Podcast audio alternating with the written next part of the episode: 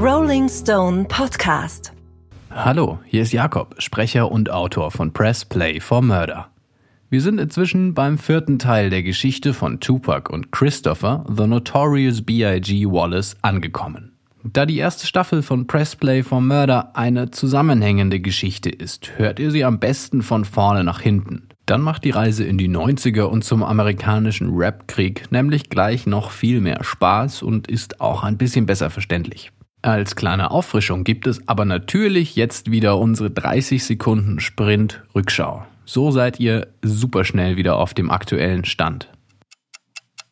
Der Rapstar Tupac Shakur besucht einen Boxkampf seines Freundes Mike Tyson in Las Vegas. Doch größere Schlagzeilen als das Sportevent macht ein Ereignis, das nur wenige Stunden danach passiert. Tupac wird in seinem Auto auf offener Straße erschossen. Neben ihm im Wagen sitzt der gefürchtete Plattenboss Suge Knight. Die Polizei ist ratlos, obwohl es eigentlich eine heiße Spur gibt. Kurz vor dem Anschlag verprügelte Tupac einen Mann namens Orlando Anderson, Mitglied der Straßengang Crips. Hat er den berühmten Rapstar kaltblütig ermordet? Und damit kann es jetzt eigentlich schon losgehen. Mit der nächsten Folge unserer Geschichte und mit Tupac und Christopher The Notorious B.I.G. Wallace. Hier ist die Kassette mit der Nummer 4 und sie hat den Titel Ein Schreckgespenst. Und es geht los.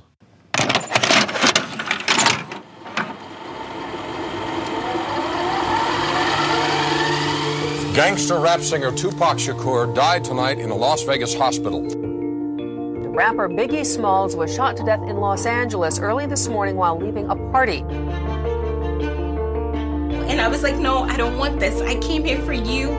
I don't want this. This is not what I want.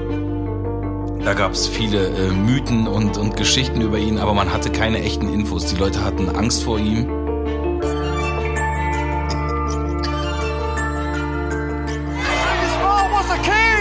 Augenzeugen berichten in der LA Times, man habe Jamerson nur noch anhand seiner Klamotten identifizieren können. Y'all, crank up the car, please. I'm ready to go. I wonder why they was running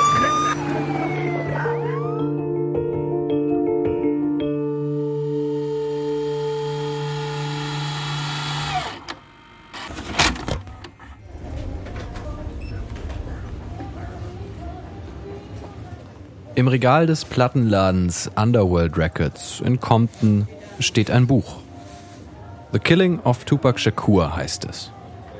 Und diese Lektüre ist heiß begehrt, denn 1997, ein Jahr nach den Schüssen auf Tupac, sind weit mehr Fragen offen, als es Antworten gibt. Aber immerhin stehen die wichtigsten Fragen in großen und reißerischen Buchstaben auf dem Cover des Buches. Wer hat es getan? Und warum? Steht dort.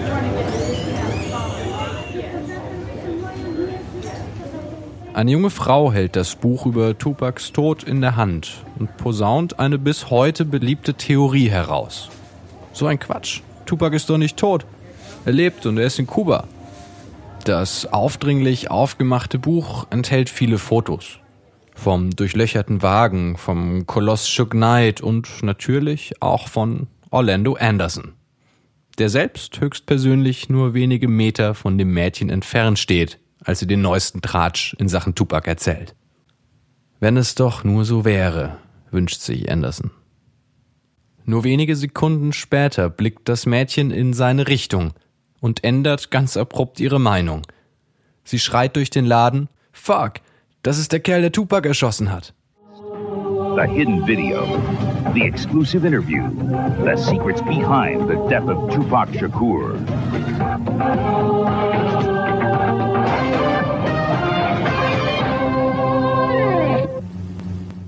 Wie ein Schreckgespenst geistert Orlando Anderson als potenzieller Täter durch die Medien.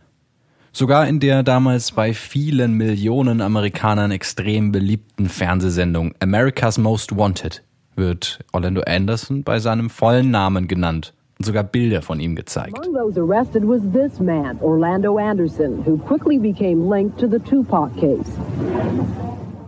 America's Most Wanted ist eine Sendung, die die Bevölkerung mobilisieren und neue Spuren bringen soll. Ganz ähnlich der deutschen Show Aktenzeichen XY ungelöst. Anderson wird der Nation also als potenzieller Täter vorgeführt. Doch wenn die Beweislage wirklich so klar ist, warum sitzt Anderson dann nicht im Knast? Die ermittelnden Detectives wirken in einem Fernsehinterview vollkommen ratlos. Why did his name emerge above all others?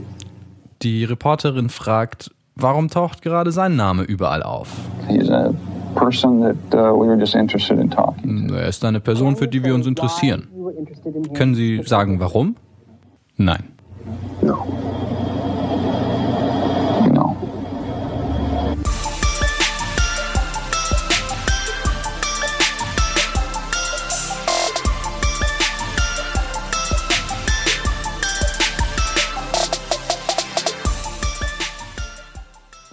Nach Tupacs Tod bricht in Compton die Hölle los. Die Gangs schlachten sich auf den Straßen des Vorortes von Los Angeles regelrecht ab. Gerüchte machen die Runde, dass es für jeden toten Crip ein Kopfgeld von 10.000 Dollar und mehr geben soll. Die sogenannten Gangbanger geraten in eine solche Raserei, dass sogar ein zehnjähriges Mädchen versehentlich bei einer Schießerei verletzt wird. Die Situation wird so schlimm, gerät derart außer Kontrolle, dass die Polizei ein paar Wochen nach Tupacs Tod die Reißleine zieht. Die Reißleine ziehen muss. Die Operation Heatwave beginnt.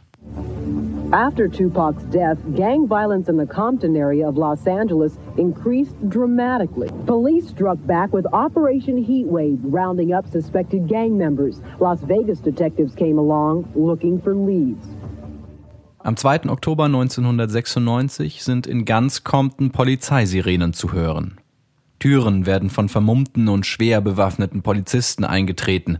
Zahlreiche Männer werden vor ihren Frauen und Kindern auf die Straße gezogen und auf den Asphalt gedrückt. Eine Armada von 300 Polizisten stürmt die Häuser von Dutzenden bekannten Gangmitgliedern. Die Polizei will der Situation wieder Herr werden. Das spürt man. Die Beamten beschlagnahmen Waffen und Drogen. Es gibt unzählige Festnahmen. Auch Orlando Anderson ist unter den Verhafteten. Allerdings nicht für den Anschlag auf Tupac, sondern für einen anderen Mord, der ihm aber nie nachgewiesen werden kann. Die Polizei von Las Vegas ist dennoch extra nach Compton gekommen und befragt den Mann, der Tupac erschossen haben soll. 20 Minuten lang. Zum Vergleich, in der Rush Hour hätte man selbst von Tupacs Hotel zu Suge Knights Nachtclub deutlich länger gebraucht. Anderson wird wieder in die Freiheit entlassen. Doch so frei ist diese Freiheit eigentlich gar nicht. Alle wissen, wer ich bin. Ein langes Leben werde ich wohl nicht haben, soll Anderson bei einem Treffen in dieser Zeit traurig zu seinem Anwalt gesagt haben.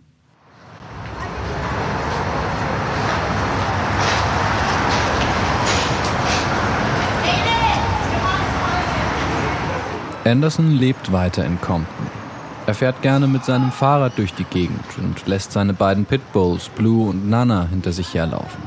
Er kümmert sich um seine vier kleinen Töchter. Weder raucht er noch trinkt er besonders viel oder nimmt irgendwelche anderen Drogen. Das erzählt zumindest Andersons Bruder, einem Reporter der Tageszeitung Guardian. Gemeinsam haben die beiden Brüder sogar einen großen Traum, an dem sie arbeiten. Sie wollen ein eigenes Musiklabel gründen. In diesem Mitschnitt eines Facebook-Videos ist ein Song zu hören, den Orlando Anderson produziert haben soll.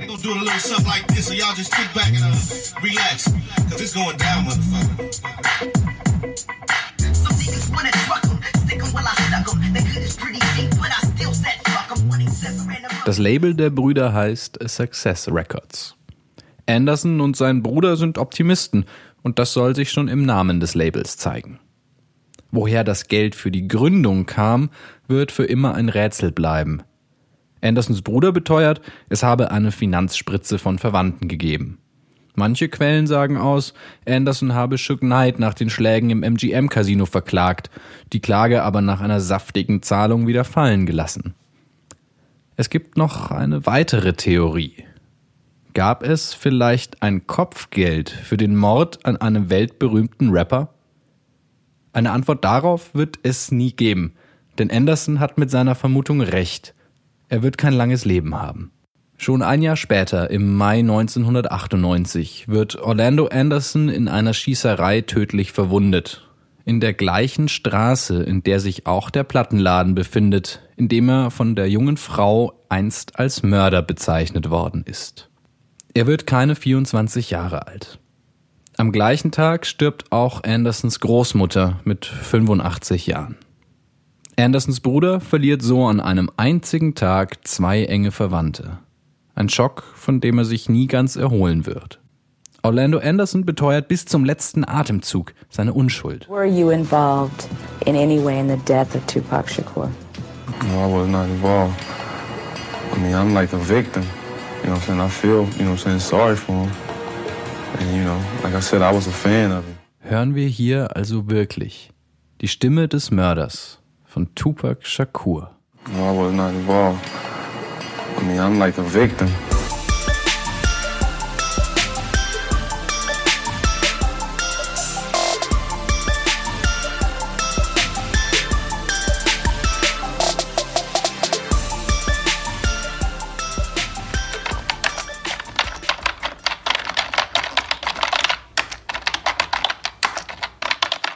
Los Angeles Times, 6. September 2002.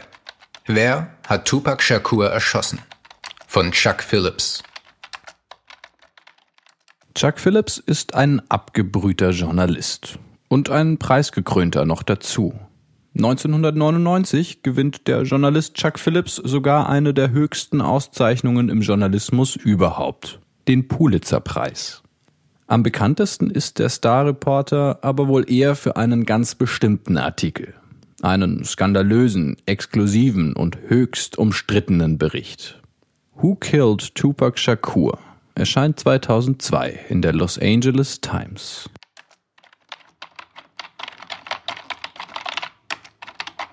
Auch nach sechs Jahren bleibt der Mord am bekanntesten Rapper der Welt offiziell ungeklärt und die Polizei von Las Vegas hat nie jemanden für dieses Verbrechen verhaftet. Eine einjährige Recherche der Los Angeles Times hat das Verbrechen rekonstruiert, ebenso die Ereignisse, die dazu führten. Die Recherche zeigt, dass die Schüsse von den Southside Crips abgegeben wurden, um die Schläge auf eines ihrer Mitglieder wenige Stunden vorher zu rächen. Die Recherche zeigt weiter, dass Orlando Anderson die tödlichen Schüsse auf Tupac Shakur abgab. Weiter wird aufgezeigt, dass die Mordwaffe vom New Yorker Rapper Notorious B.I.G. stammte. Er bot eine Million Dollar für die Tötung von Shakur. Am 7. September 1996 besuchte Shakur, auf Kaution aus dem Gefängnis entlassen, den Boxkampf von Mike Tyson und Bruce Seldon im MGM Grand Hotel in Las Vegas.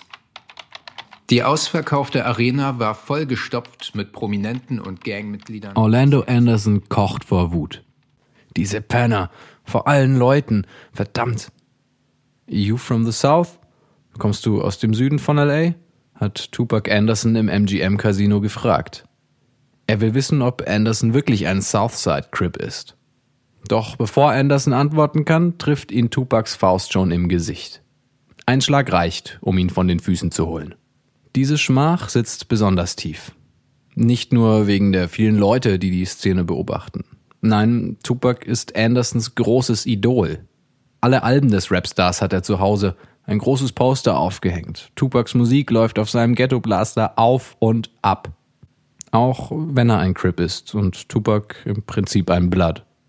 Vom eigenen großen Idol an einem solchen Tag derart eins auf die Schnauze zu kriegen. Verdammt. 30 Sekunden lang treten Tupac, sein Manager Suge Knight und andere Bodyguards der Bloods auf Anderson ein. Dann lösen Securities des Casinos die Schlägerei auf. Anderson kann gerade noch sehen, wie Tupac und Knight mit großen Schritten und sichtlich triumphierend das MGM-Casino verlassen. Anderson sieht rot und in seinem Kopf setzt sich ein Gedanke fest. Dafür wird Tupac bitter bezahlen.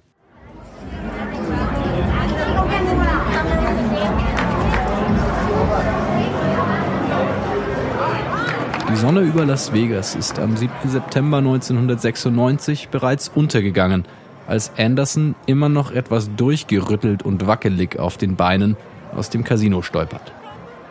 Sein Ziel ist das Excalibur Hotel. das einer riesigen Burg nachempfunden ist.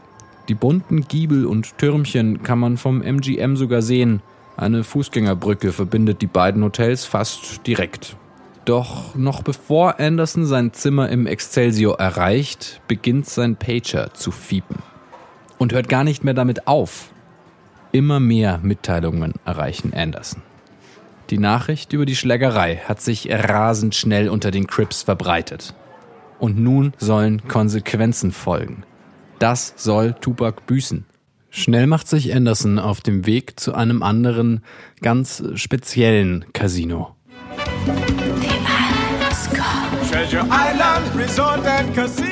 Gute drei Kilometer südlich des Excalibur liegt ein weiteres weltbekanntes Hotel von Las Vegas, Treasure Island. Ein großer Totenkopf mit zwei gekreuzten Schwertern hängt vor dem Eingang. Als Piraten verkleidete Animateure laufen herum und jeden Abend gibt es vor den Toren des Hotels eine Piratenshow. Mit echten Schiffen, falschen Schüssen und viel Feuerwerk. Was viele der gut gelaunten Touristen allerdings nicht wissen, Treasure Island ist seit Jahren das Hauptquartier der Crips, wenn die Mitglieder der Gang in Las Vegas Boxkämpfe besuchen. Ein beachtlicher Teil der Zimmer ist für sie, meist unter falschem Namen, reserviert. Doch um das Boxen geht es den Crips bei ihren Besuchen in Las Vegas eigentlich kaum. Genau wie andere Gangs aus ganz Amerika reisen sie an, um die Partys um die Boxkämpfe herum zu crashen. Sie prügeln sich, nehmen Drogen, schlafen mit Prostituierten, zocken und betrinken sich. Und jede Gang hat ihre eigene kleine Festung. Tupac, Death Row und die zugehörigen Bloods zum Beispiel haben sich im Luxor Hotel eingemietet. Als Anderson einen kleinen Meetingraum im Treasure Island betritt, sind bereits über ein Dutzend aufgeheizter und berauschter Crips anwesend. Wild wird über eine Frage diskutiert. Eine Frage, die manchen der Crips schon lange auf der Seele liegt. Wer wird Tupac Shakur erschießen?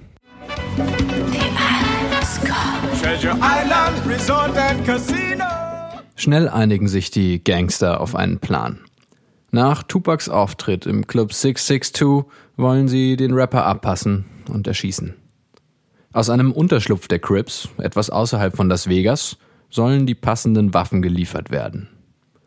Doch dann kommt einem der Crips eine Idee. Gibt es da nicht noch jemanden, der Tupac bis zum Tode hasst? Jemand mit unfassbar viel Geld?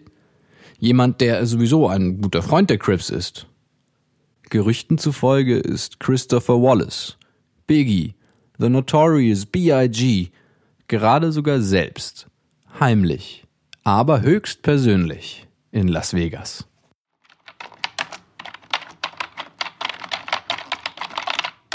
Die Crips sendeten Leute zum MGM Casino, in dem Wallace sich unter falschem Namen ein Zimmer angemietet hatte.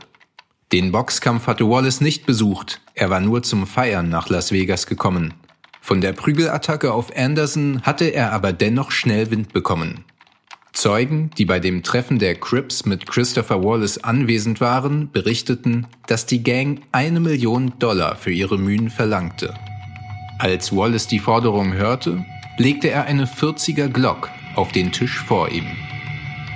Wallace wollte Tupac nicht nur tot sehen, er wollte die Genugtuung spüren, dass die tödliche Kugel auch aus seiner eigenen Waffe kam. Anderson und drei andere Crips betreten den Parkplatz des Treasure Island Hotels.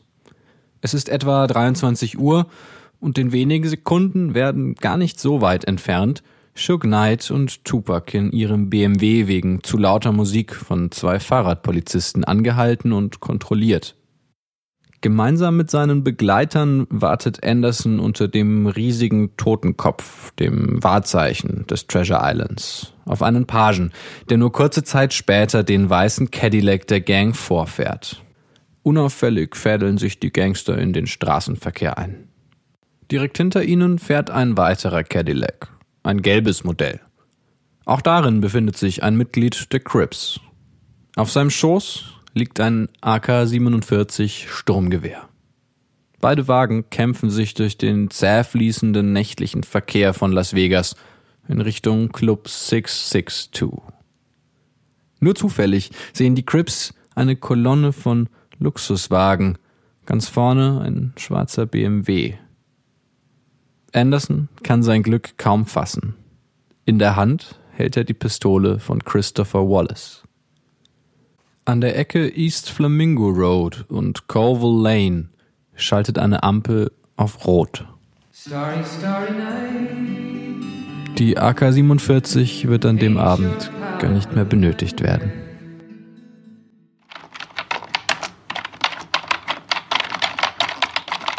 Ein einziges Mal befragt die Polizei von Las Vegas Anderson. Doch weitere Ermittlungen oder gar ein Verfahren werden nicht eingeleitet. Nach Aussage der Polizei kann er nicht mit dem Mord an Tupac in Verbindung gebracht werden, da die Crew des Rappers jegliche Zusammenarbeit verweigert habe. Anderson behauptet, er habe nichts mit dem Mord zu tun. Ein Jahr nach den Schüssen äußerte er sich öffentlich. Wenn Sie alle diese Beweise gegen mich hätten, warum haben Sie mich dann nicht verhaftet? Es ist doch ganz offensichtlich, dass ich unschuldig bin. Am 29. Mai 1998 wird Anderson in Compton erschossen. Die Polizei sagt, die Schießerei stehe in keinem Zusammenhang mit dem Mord an Tupac Shakur. Auch drei weitere Mitglieder der Crips leben weiterhin in Compton. Sie sollen in der Nacht auch in dem weißen Cadillac gesessen haben. Keiner von ihnen wurde jemals dazu von der Polizei befragt.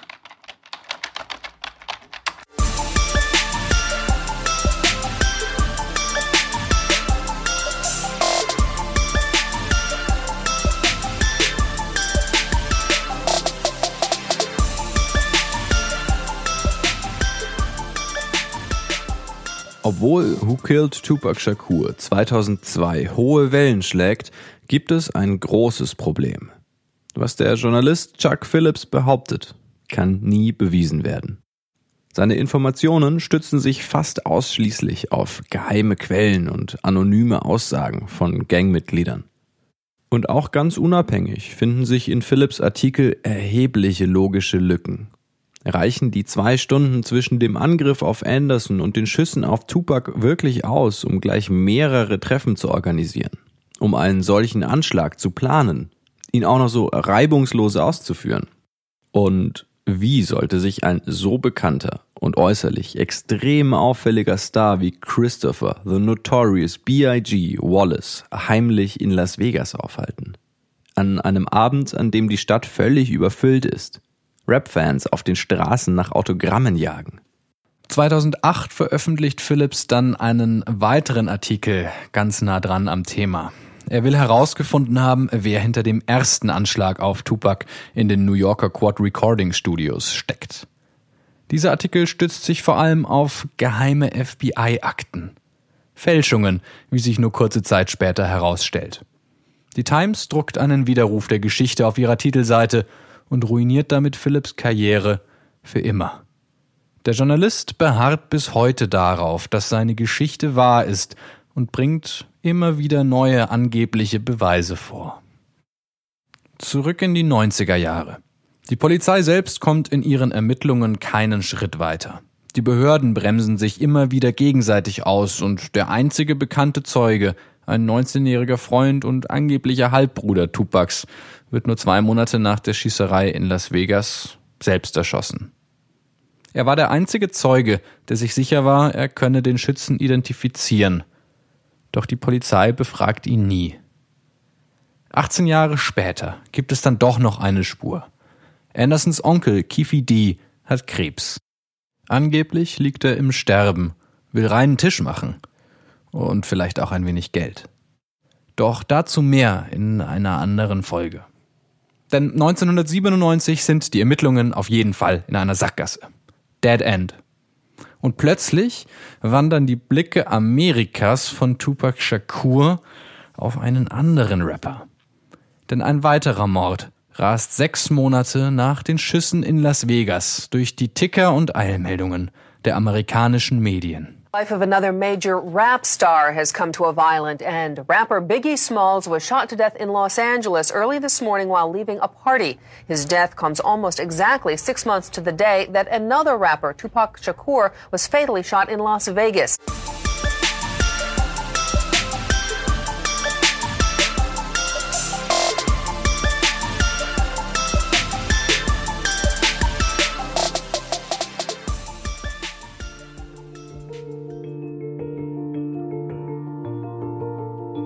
Damit haben wir Tupac Shakur ein zweites Mal in unserer Geschichte sterben lassen.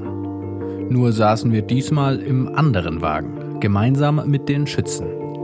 Aber war das eigentlich nötig? Ist der Artikel des Journalisten Chuck Phillips wirklich wahr? Viel Zeit zum Nachdenken bleibt zunächst kaum, denn schon kurze Zeit später passiert das nächste grausame Verbrechen. Und zwar in Folge 5 unserer Kassettensammlung. Wie gewohnt bei allen euren Lieblings-Podcast-Hostern. Press Play for Murder ist ein Podcast des Rolling Stone. Bilder zu unseren Fällen, Timelines und vieles mehr findet ihr auf unserem Instagram-Kanal Press Play for Murder zusammengeschrieben. Die wichtigsten Quellen zu unserem Podcast findet ihr auf rollingstone.de slash pressplayformurder. Folgende Musik wurde zu journalistischen Zwecken in dieser Folge verwendet. Vincent von Don McLean. Unsere Titelmelodie stammt von artlist.io. Weitere Melodien und Effekte von freesounds.org. Produzent, Autor und Sprecher von Press Play for Murder bin ich, Jakob Baumann. Gastsprecher in dieser Folge Julian A.E. Produktions- und Rechercheassistenz Marlon Grunert. Grafiken Nils Aschoff. Weiterer Dank geht an Stefan Böttcher, Eva Hirschinger und Bea Oblomova.